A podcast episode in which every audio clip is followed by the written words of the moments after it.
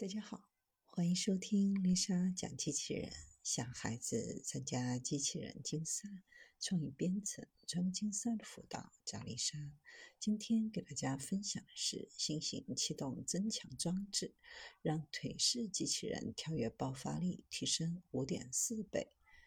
有研究团队提出了一种适用于腿足机器人的高爆发电击驱动关节和对应的控制方法。设计了一种高功率、密度可变速、比减速器来动态调整速度和力矩输出关节，同时采用一种基于复合相变材料的散热结构，采用力矩积分控制方法来实现关节周期性的爆发输出。单腿、四足和仿人机器人的跳跃高度分别能够达到1.5米、0.8米和0.5米。这是目前公开报道的电机驱动腿足机器人跳跃能力的比较高的水平。相较轮式机器人和履带式机器人，腿式机器人能完成行走、奔跑、跳跃、攀爬等高动态的动作。在面对山地、沙地等复杂环境和地形时，腿式机器人可根据感知到的周围环境障碍物。通过复杂算法来进行自主决策，调整接触的位置，调节步态，选择最佳行进路线，实现对更广泛地形的适应。也因此，腿式机器人在救援、检查和非结构化环境的探索方面表现出巨大的潜力，但同时受尺寸和重量影响，对关节的性能要求很高。关节的爆发力程度直接决定了腿式机器人运动性能的发挥程度。研究人员为传统电机驱动的腿式机器人提出了一种新颖的气动增强系统，用于能量积累和放大，可增加间歇功率的密度，进行不频繁的爆发性跳跃。通过定制设计的单腿跳跃机器人验证，在无需任何额外动力源的前提下。借助这套新颖气动增强系统，可实现每个周期功率放大的高爆发力跳跃，是电机单独驱动功率的五点四倍。气动增强系统由气动泵、储气罐、气动执行机构组成，可在机器人复工期间积累能量，并在多个周期中进行存储。通过该系统，电动泵将动能转化为势能，并以压缩空气的形式泵入储罐。作为系统的集成部分，电动泵在机器人正常运动活动期间执行能量转换，不需要特殊的泵送阶段。每个循环泵送额外的空气，增加储气罐中的势能。当储气罐达到所需压力，可释放空气，快速移动气动执行器。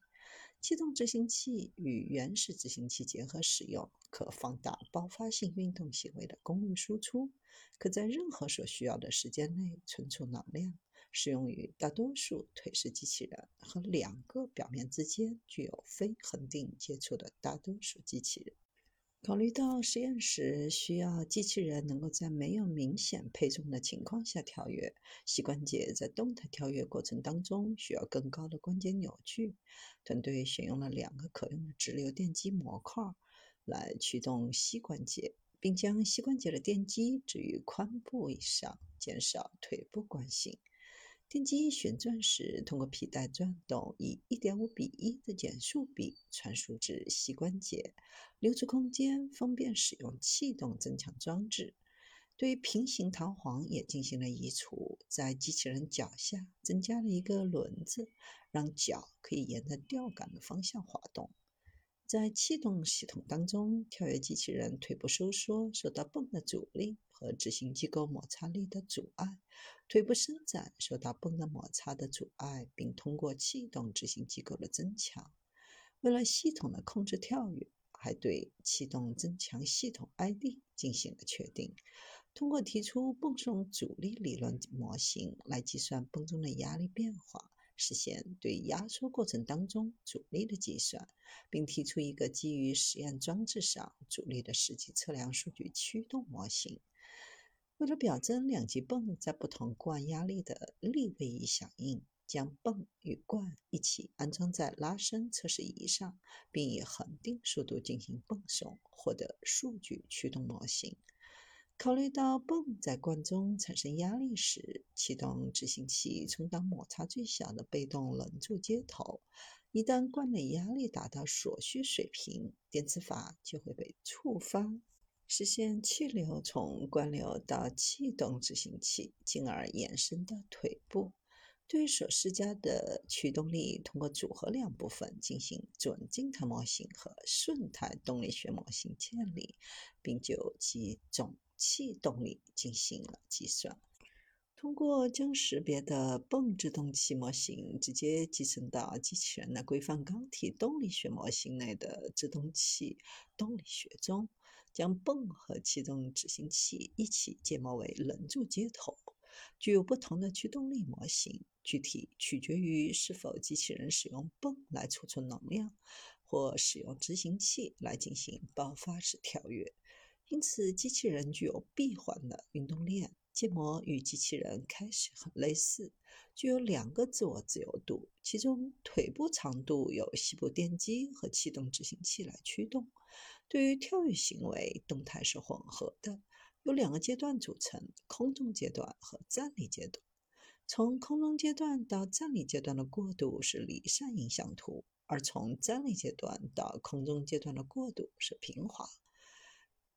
最终实现了使用机器人上的气动附件在周期性跳跃循环中存储能量，增强机器人爆发性跳跃行为。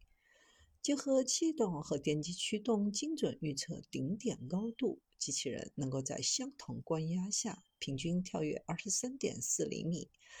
每个跳跃周期的功率都放大了一个系数。值得注意的是，常规跳跃期间存储的能量也可助力机器人实现连续增强跳跃和跳跃到平台等其他高性能行为。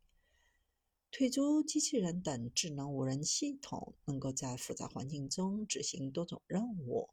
未来团队还将进一步优化和扩展设计和控制框架，集成到执行器中，以最大限度提高效率和功率密度。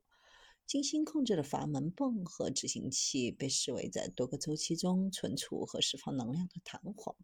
并能够灵活调节每个周期中的能量流，向系统耗散和注入可控量的能量。与适当的控制方法结合，使得腿式机器人能够以较低的机动化要求扩展操作范围。